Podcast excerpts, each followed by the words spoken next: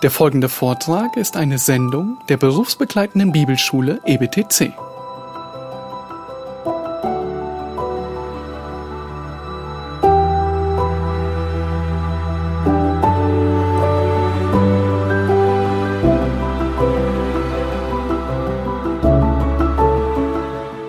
Als nächstes bekräftigt Paulus den Auftrag, den Mann und Frau gemeinsam haben. Die Rollen sind da und nun erinnert er einmal mehr daran, was wir in 1. Mose 2 lesen, dass Mann und Frau im Ebenbild Gottes geschaffen sind und einen gemeinsamen Auftrag haben. 11 Vers 11, doch ist im Herrn weder der Mann ohne die Frau noch die Frau ohne den Mann. Er will deutlich machen hier, dass die Balance gehalten wird, weil die Männer in der Gefahr stehen, Autorität zu missbrauchen. Haben wir schon viel drüber gesprochen. Und er sagt, ihr seid nix ohne die Frau. Auch wenn die Frau vom Mann kommt und für ihn geschaffen ist. Das ist der Zusammenhang. Der Mann ist ohne die Frau nichts, auch nicht im Herrn, noch die Frau ohne den Mann. Überraschend ist der erste Satz nicht für die Korinther. Weder der Mann ohne die Frau. Äh, Entschuldigung, der, der zweite Satz, die Frau ohne den Mann. Ja, das ist nicht überraschend, sondern überraschend ist der Satz, dass der Mann ohne die Frau nichts ist. Denn das war in Korinth überhaupt nicht Sichtweise und Gang und Gebe. Es unterstreicht die Gleichrangigkeit von Mann und Frau als Folge von dem Heilshandeln in Christus. Hier in Vers 11. Und dann kommen wir zu Vers 13. Äh, Entschuldigung, Vers 12 war natürlich, ja, nicht, dass wir ihn überspringen, aber es ist der gleiche, äh, die gleiche Aussage, denn gleich wie die Frau vom Mann kommt, so auch der Mann durch die Frau, aber alles kommt von Gott. Vers 13, urteilt bei euch selbst, ob es schicklich ist, dass eine Frau unbedeckt zu Gott betet. Auch hier wird deutlich bei dieser Aussage, dass die Korinther genau wussten, wovon Paulus spricht in dem ganzen Kapitel, weil er sagt als nächstes Argument, die Engel, wenn es nicht die Engel sind, denkt einfach nach. Ist es schicklich oder nicht? Und es ist auch deutlich, dass Paulus hier darauf anspielt, was die kulturellen Gegebenheiten waren. Aber insbesondere macht es deutlich, dass fatalerweise Männer wie Frauen wussten und es ihnen bewusst war, dass sie gegen Gottes Ordnung handeln. Dass sie falsch verstandene Freiheit hier als Vorwand benutzen. Erinnert ihr euch? An Kapitel 10, 32 habe ich euch letzte Woche schon gesagt, dass es wichtig ist, den Zusammenhang der Kapitel zu sehen. Urteilt bei euch selbst. Ist es schicklich? Wo ist es schicklich? In 10, 32, oh, die Folie fehlt, gebt weder den Juden noch den Griechen noch der Gemeinde Gottes einen Anstoß, hatten wir da gelesen. Damit leitet er Kapitel 11 ein. Es geht um unsere Wahrnehmung als Gemeinde, als Männer und Frauen in unserer Gesellschaft. Das ist der große Punkt. Wenn die Gesellschaft einen Mann sieht, mit Kopfbedeckung und sagt, der will sich selbst darstellen, dann lass es sein. Wenn eine Frau ohne Kopfbedeckung daherkommt und die Gesellschaft sagt, wow, eine Prostituierte? Dann zieh deine Kopfbedeckung an. In der Gesellschaft, bei den Juden und bei den Griechen kein Anstoß sein. 1. Korinther 10, 32. Das ist der Zusammenhang. Nun, wir haben mit den Auftreten der Männer begonnen, wir haben das Auftreten der Frauen uns angeschaut. Kommen wir zurück zu den Männern. In 1. Korinther 11, Vers 14 geht der Paulus wieder zu den Männern und spricht über die Haarlänge. Lehrt euch nicht schon die Natur, dass es für einen Mann eine Unehre ist, langes Haar zu tragen. Im ersten Teil, in 1. Korinther 11, Vers 4, hatten wir beim Mann gesehen, dass dieses Ding mit dem Kopftuch eine Prestigesache war. Richtig? Sie wollten ihre Elite damit zum Ausdruck bringen. Was hat Paulus bei den Männern noch nicht angesprochen? Das ganze Geschlechterspezifische. Und deshalb spricht er den, die Haarlänge an. Warum? Weil zur damaligen Zeit langes Haar bei Männern für die Leugnung von Maskulinität stand. Langes Haar bei Männern hat den Anschein erweckt und den Gedanken weitergeführt, dass jemand homosexuell sei. Haben wir in unserer Gesellschaft äußerliche Erkennungsmerkmale für Homosexualität? Ich denke zum Großteil ja. Und genau das war damals bei den Männern das lange Haar. Nicht nur das, sondern es war auch eine generelle Zeichen von Unterdrückung und Schwäche. Den Gefangenen wurde langes Haar äh, wachsen gelassen als Zeichen von Schwäche. Lange, äh, Entschuldigung, erwachsene Männer in Korinth hatten nicht lange Haare, sondern kurze. Und lange Haare signalisieren Leugnung von Maskulinität oder homosexuelle Neigung. Versteht ihr, warum er jetzt sagt, Männer sollen keine langen Haare tragen? Das ist der Zusammenhang damals. Was bedeutet es heute? Kommen wir gleich zu. Es gibt, ist der große Punkt, Erkennungsmerkmale auch nach außen für die Rollen. Und natürlich wissen wir, das ganze Gender, die Gendersprache, ist genau das. Es geht doch beim Gendern gar nicht darum, eine kürzere Formulierung zu haben, die Teilnehmenden sondern es geht darum, beim Gendern nicht nur Mann und Frau anzusprechen, sondern Mann, Frau und divers. Alles, was sonst noch kommt. Das ist der ganze Punkt beim Gendern. Sehr geehrte Damen und Herren, hatten wir schon immer. Aber das reicht eben nicht mehr aus heute. Also, die Leute, waren sich offensichtlich bewusst ihres Tabubruchs, wie wir in Vers 13 gesehen haben. Paulus sagt, beurteilt ihr doch selbst. Sie haben in Kauf genommen, dass sie einen schlechten Ruf hatten, selbst ihren Ehemännern gegenüber und in der Gesellschaft. Und sie waren streitsüchtig. Und genau das, ja, ist Vers 16.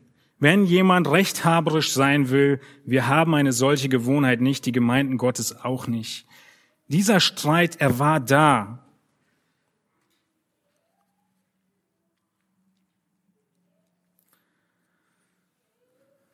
Kommen wir zu den Anwendungen.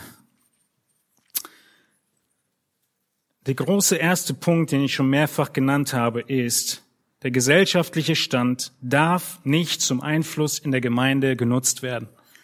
Eine Anwendung, die vielleicht du nicht gezogen hättest aus 1. Korinther 11. Wenn du zur gesellschaftlichen Elite gehörst, darfst du nicht automatisch die Gemeinde beherrschen oder gar deine Elite-Stellung im Gottesdienst zur Schau stellen und die Ehre auf dich lenken statt auf Gott. Das heißt ganz praktisch, sich nicht mit Reichtum oder Stellung in den Mittelpunkt zu rücken. Genau das sehen wir nachher beim Abendmahl, ja, im zweiten Teil von Kapitel 11, wie sie das mit dem Essen gemacht haben, die Prominenz in den Mittelpunkt gerückt haben. Und die Frage, die ihr euch stellt, liebe Männer, ist, wie zeigen Männer heute ihren gehobenen gesellschaftlichen Stand? Wie könnte es aussehen in der Gemeinde, dass ich mich selbst darstelle, anstatt Gott die Ehre zu geben. Die gleiche Frage gilt natürlich den Frauen. Bei den Frauen ist aber die Nuance mit drin, dass die Ehe hochgehalten werden muss und keine falschen Signale ausgesandt werden, insbesondere im Gottesdienst. Ehefrauen, gerade Christen, müssen die Ehe bekräftigen, auch nach außen hin indem sie alles vermeiden, was ihre Ehemänner in schlechtes Licht stellt oder anderen Gemeindemitgliedern falsche Signale senden könnten.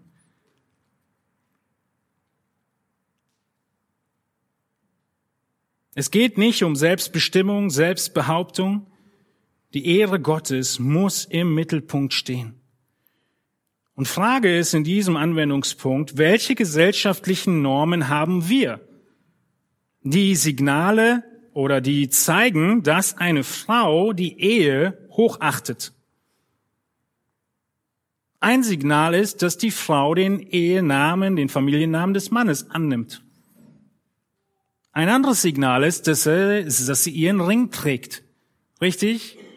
Wenn man seinen Ring abnimmt, ist es ein Signal für Offenheit. Genau das war damals das Abnehmen der Kopfbedeckung als ein Beispiel. Kommen wir zur dritten Anwendung, die Praxis der Kopfbedeckung. Ich habe eine Frage. Haben wir einen weiteren biblischen Befund dafür, dass die Kopfbedeckung in 1. Korinther 11 ein gesellschaftlicher Brauch war und nicht zeitlos ist? Gibt es irgendwo noch eine andere Bibelstelle? Du hast so viel von irgendwelcher Geschichte gesprochen, Historie und ist alles gut und schön, aber gibt es nicht eine Bibelstelle? Gut, dass du fragst. Ja, gibt es. Was hatte ich euch gesagt? Ist das Buch in der Bibel, das die, den Auftrag der Gemeinde beschreibt? 1. Korinther 9 beschreibt Probleme in der Gemeinde und 1. Timotheus richtig beschreibt den Auftrag der Gemeinde, die Anordnung in der Gemeinde. Und stellt euch vor, in 1. Timotheus finden wir sogar eine ganz konkrete Abhandlung davon zur Äußerlichkeit der Frauen im Gottesdienst in 1 Timotheus 2, Vers 9, wo Paulus sagt, im gleichen Zusammenhang, ebenso will ich auch, dass sich die Frauen in ehrbarem Anstand mit Schamhaftigkeit und Zucht schmücken, nicht mit Haarflechten oder Gold oder Perlen oder aufwendiger Kleidung, sondern durch gute Werke, wie es sich für Frauen geziemt, die sich zur Gottesfurcht bekennen. 1. Timotheus 2, 9 und 10 ist der Text, der von Gott gegeben ist zur Belehrung dessen, wie es in der Gemeinde zu und her gehen soll. Aus Vers 8 kommend geht es um das Gebet der Männer. Komme in Vers 9 und er spricht von den Frauen. Wenn es irgendeinen Moment gegeben hätte, an dem die Kopfbedeckung, wenn sie zeitlos wäre, genannt werden müsste, mindestens angespielt werden müsste, wäre es hier. Versteht ihr den Punkt? Stattdessen sehen wir was?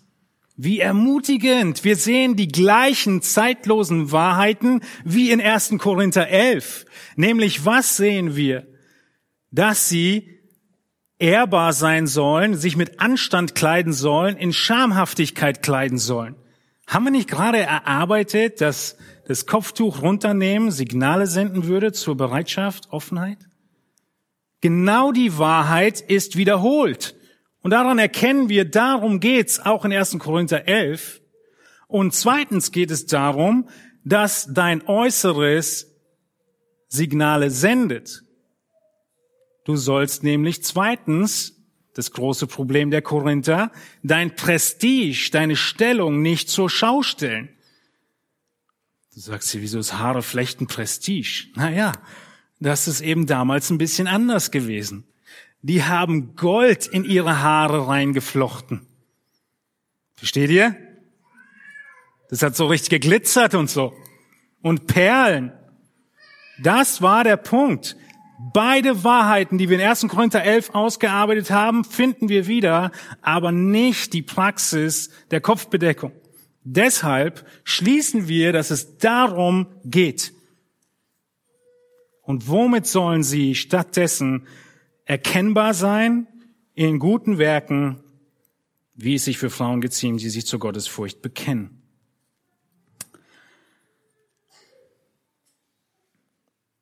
Die Praxis der Kopfbedeckung hat in den Jahren verschiedenste Formen angenommen. Und ja, es ist richtig. Ich überspringe ein bisschen die Geschichtsausflüge hier äh, runter bis ins 17. Jahrhundert. Alle möglichen Formen der Kopfbedeckung, ihr könnt euch das gerne mal äh, zu Gemüte ziehen, sehr einfach zu finden. Was immer wieder deutlich wurde, ist aber dasselbe. Was immer der Hut, Zylinder oder Haube gerade zu bedeuten hatte in den verschiedenen Zeiten, es kam immer wieder vor, dass das die Elemente waren, die die Frauen zum Zeichen der Emanzipation genutzt haben und sie auch benutzt haben. Also es ist ein wichtiger Punkt, dass es Kennzeichen gibt für Autorität, für Männlichkeit und Weiblichkeit und dass die immer wieder versucht wird, ja, zu übernehmen. Das Hutziehen, auch eine tolle Studie, sich mal vor, äh, mit zu beschäftigen. Und die Frauen haben irgendwann auch angefangen, Zylinder zu tragen, weil sie ihrer emanzipatorischen Gesinnung Ausdruck verleihen wollten. Darum geht's am Ende. Das, das Problem ist, wenn man das typisch männliche oder autoritätsbekundende nachahmen will. Ich überlasse euch zu überlegen, wie das heute aussieht. Aber ich denke, auch heute gibt es Aspekte, die Autorität äußerlich, vielleicht sogar in Kleidung, kommunizieren und Frauen es nachahmen wollen, anstatt einfach weiblich sich zu kleiden. Heute haben wir keine Bedeutung mehr der Kopfbedeckung zur Rolle. Dass dein Nachbar dich sieht und sagt, oh, du hast keine Kopfbedeckung, du ehrst deinen Mann nicht, diesen Zusammenhang gibt es wahrscheinlich in unseren Kreisen nicht. Und genau das ist der Punkt. Es muss der Gesellschaft entsprechend gehandelt werden. Wenn du heute in einer islamischen Region bist und diese Predigt hörst, dann wirst du höchstwahrscheinlich eine Kopfbedeckung tragen müssen, weil es das Kennzeichen dafür ist, dass du dein Haupt ehrst. Stattdessen müssen wir uns fragen, was sind die Kennzeichen dessen, die davon sprechen, dass wir unser Haupt ehren, dass wir den Mann respektieren, dass wir die Autorität anerkennen. Außerdem ist die Kopfbedeckung kein Signal dafür, dass du ein Prestige zeigen willst. Ja, vielleicht wenn du deine Bayern Cap anziehst, aber es ist auch nicht wirklich gesellschaftliches Prestige. Auch dieses Element ist nicht mehr vorhanden in unserer Gesellschaft. Noch weniger ist vorhanden, dass wenn du keine Kopfbedeckung trägst, dadurch Signale sendest, ich wäre offen für eine Beziehung. All diese Dinge sind nicht mehr da und trotzdem kannst du Prestige zum Ausdruck bringen und dich in den Mittelpunkt stellen und du kannst durch dein äußeres Signale senden, ich bin verfügbar. Die Frage ist nur, was ist es für dich heute? Und das ist die, An die Anwendung für uns.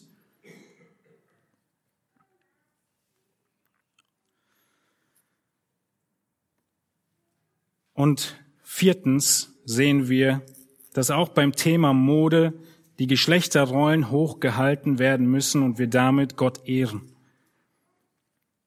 Auch in unserer westlichen Gesellschaft, wie ich gerade schon sagte, gibt es Unterscheidungen.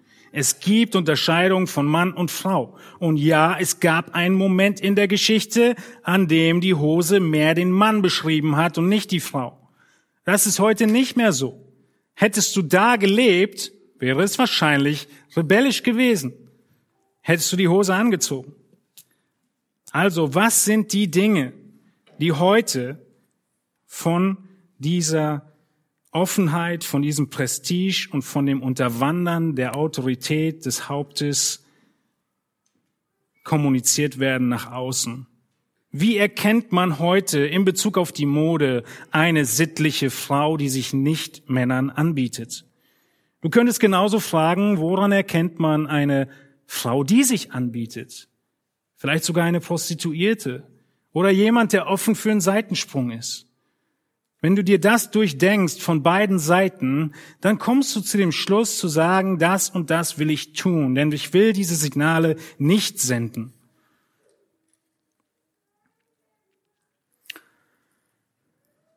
Welches Verhalten in Bezug auf die Mode oder sonst dein ähm, dein Alltag würde dein Ehemann in seiner Leiterschaft beschämen? Auch das sind Fragen, die du dir stellen musst, damit das Pendel nicht kleben bleibt, eingerostet bleibt und auch nicht in die falsche Richtung ausschlägt. 1. Timotheus 5.2 haben wir gelesen, sind wir, haben wir nicht gelesen, lesen wir davon, dass wir als Gemeinde in geschwisterähnlichen Beziehungen miteinander leben sollen. Und genau das trifft auch auf die Mode zu. Nun, auch wenn es schon sehr spät ist, möchte ich euch eine Brücke noch zeigen. Wir haben den ersten Korintherbrief angeguckt und wir haben den einen Pastoralbrief angeguckt, den Timotheusbrief. Aber es gibt noch eine sehr, sehr klare Auslegung oder Textstelle, die von dem Rollenverständnis von Mann und Frau spricht. Und das ist Titus 2. Auch hier haben wir sehr klar beschrieben, wie das Prinzip tatsächlich aussieht. Und hier ist die Anwendung, dass das Zeugnis deiner Rolle, der Annahme deiner Rolle, große Auswirkungen aufs Evangelium hat. Ich werde nur überfliegen, was mein Argument ist, ohne es zu eurer Hausaufgabe machen, es durchzuarbeiten. Wir sehen in Titus 2, dass auf unvergleichliche Weise ausführlich beschrieben wird, wie eine Frau ihre Rolle lebt.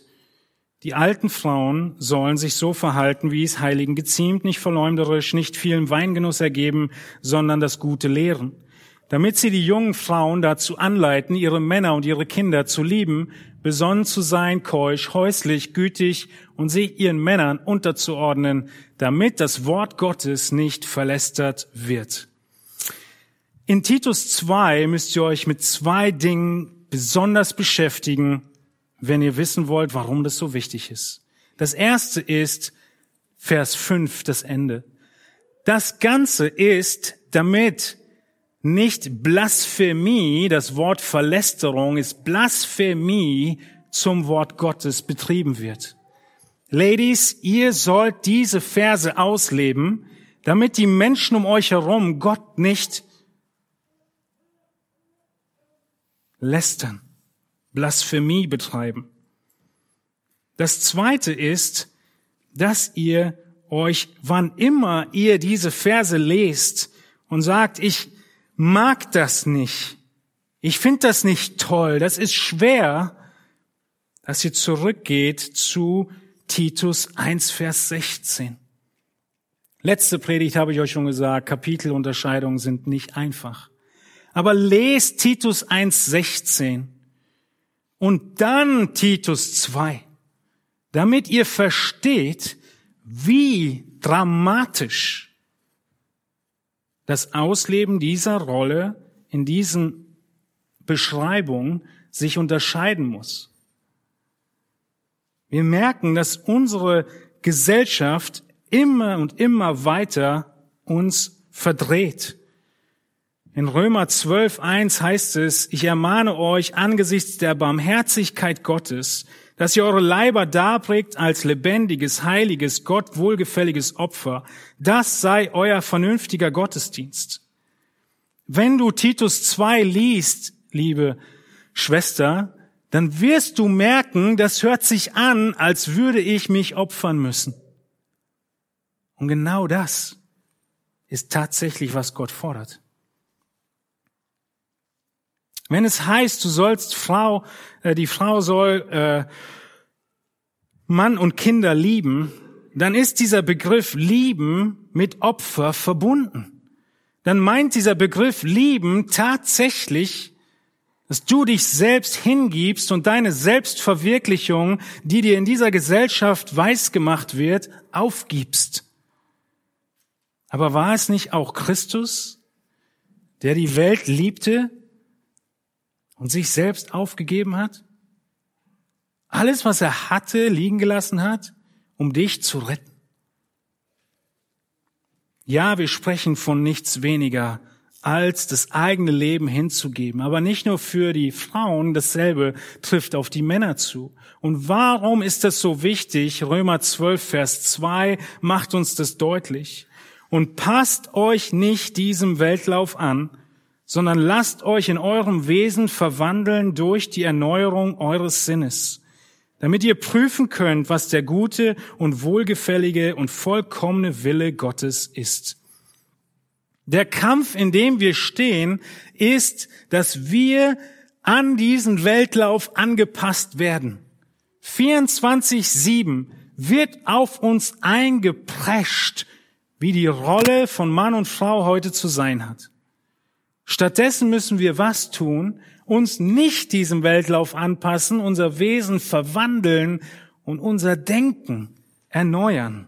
Unser Denken erneuern. Und es ist nicht ein Denken, was erneuert wird, was uns dann einengt, sondern es ist das Denken, was erneuert wird, was uns tatsächlich Freiheit und Segen schenkt, weil wir innerhalb von Gottes Berufung leben.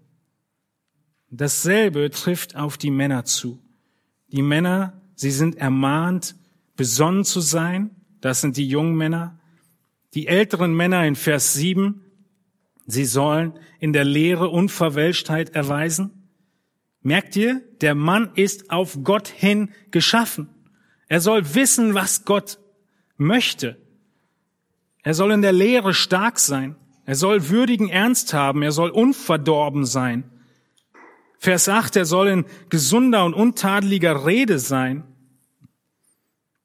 Vers 9, die Knechte werden ermahnt, sich untergeordnet zu ordnen und ihren Herren, ihren Arbeitgebern nicht zu widersprechen. Und Vers 10, ein weiteres Argument, nicht nur Titus 1,16, sondern auch Vers 5 und hier Vers 10 ist, wenn wir das tun, dann werden sie der Lehre Gottes, unseres Retters, Ehre machen. Wir machen der Lehre Ehre und wir schmücken, das ist das Wort ähm, Ehre machen, wir zieren das Evangelium. Nimm also Titus, aber lies Titus 1,16. Jedes Mal, wenn du einen Vers in Titus 2 liest, liest Titus 1,16. Und dann erinnere dich daran, wie wichtig es ist, diese Rolle entsprechend auszuleben.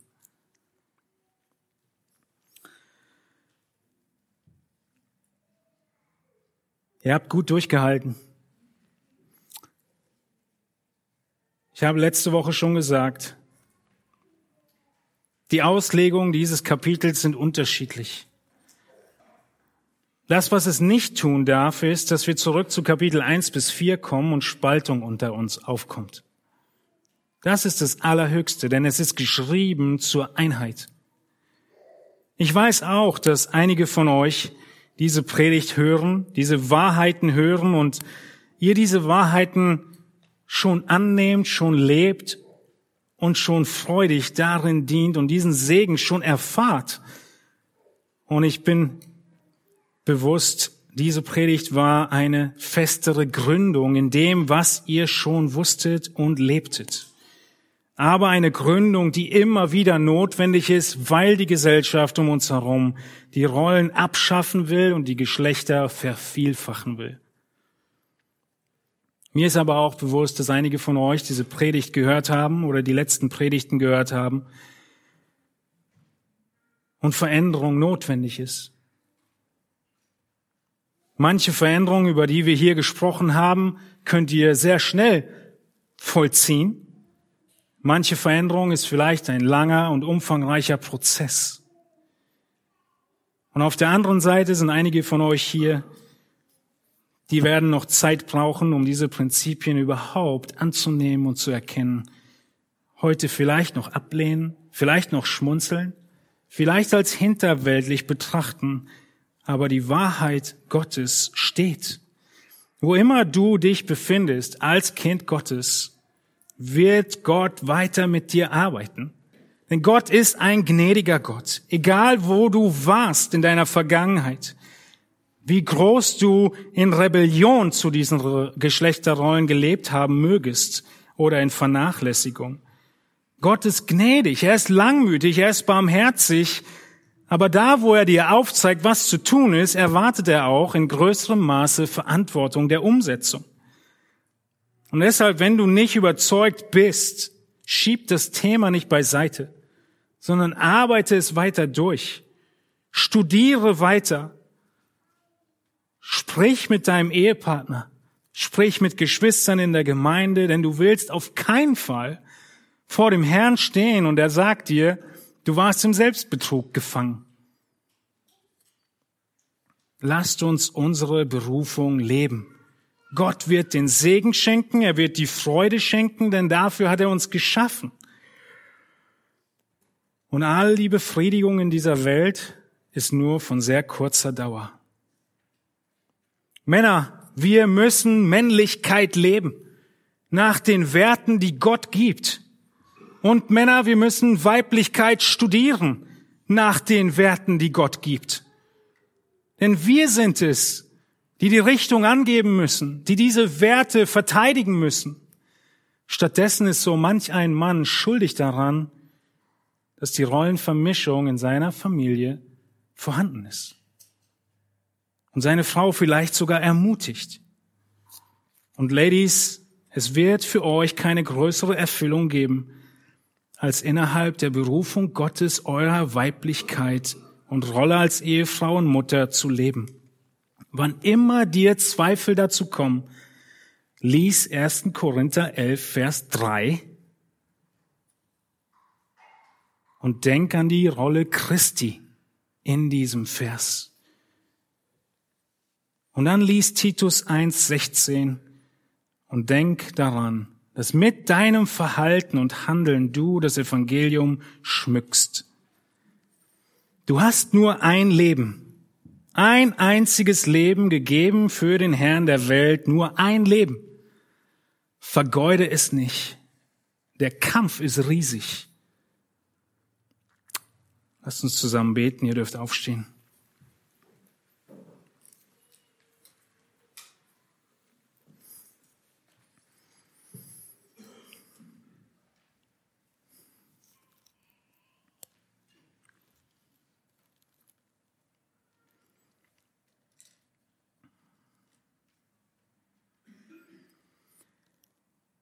Himmlischer Vater, wir wollen dich preisen für die Weisheit von dir in der Schöpfung. Wir können die Kreatikon-Konferenz uns anschauen, wir sehen die Natur, wir sehen so vieles und wir sind begeistert von der Genialität deiner Schöpfung. Und in gleicher Weise, Herr, ist deine Genialität zu erkennen in der Autorität, die du gegeben hast, in den Rollen, die du gegeben hast, und wir wollen dich bitten, Herr, dass die Umsetzung dieser Prinzipien, dass wir darin weiter wachsen, dass wir erkennen, was es konkret in der Gesellschaft, in der wir leben, in dem Umfeld, in dem wir sind, bedeutet. Herr, wir wissen, wie sehr man das Äußerliche nutzen kann, um das Innere zu kaschieren. Darum geht's nicht. Es geht aber auch darum, dass das Äußere die Sprache des Inneren widerspiegeln soll. Es geht darum, dass wir ein Zeugnis in dieser Welt sind, dass wir eine Ehre und Ehrerbietung dir gegenüber bringen und dass die Rollen, die so angefochten sind in unserer Gesellschaft, von uns hochgehalten werden. Und Herr, es sieht auf so vielerlei Weise in den einzelnen Lebensumständen so unterschiedlich aus. Danke dir dafür, dass du uns geschaffen hast, dir im Ebenbild, dir zu Ehre. Und wir wollen dich bitten, Herr, dass du viel Freude darin schenkst, diesen Gehorsamsschritt zu gehen, auch wenn er so kontrakulturell sein mag. Schenk du Gnade, wo dein Geist auch heute überführt hat in Haltungen und Überzeugungen der Selbstverwirklichung von Männern oder Frauen, diese aufzugeben in einem Prozess, der Hingabe, die weiße Fahne zu hissen, zu kapitulieren und zu sagen, wir wollen entsprechend deinem Willen leben. Herr, ich bitte dich, dass wir Männer männlicher werden, näher dran sind an deinem Wort und verstehen, was du willst und leiten und lieben in dieser Gesellschaft. Amen.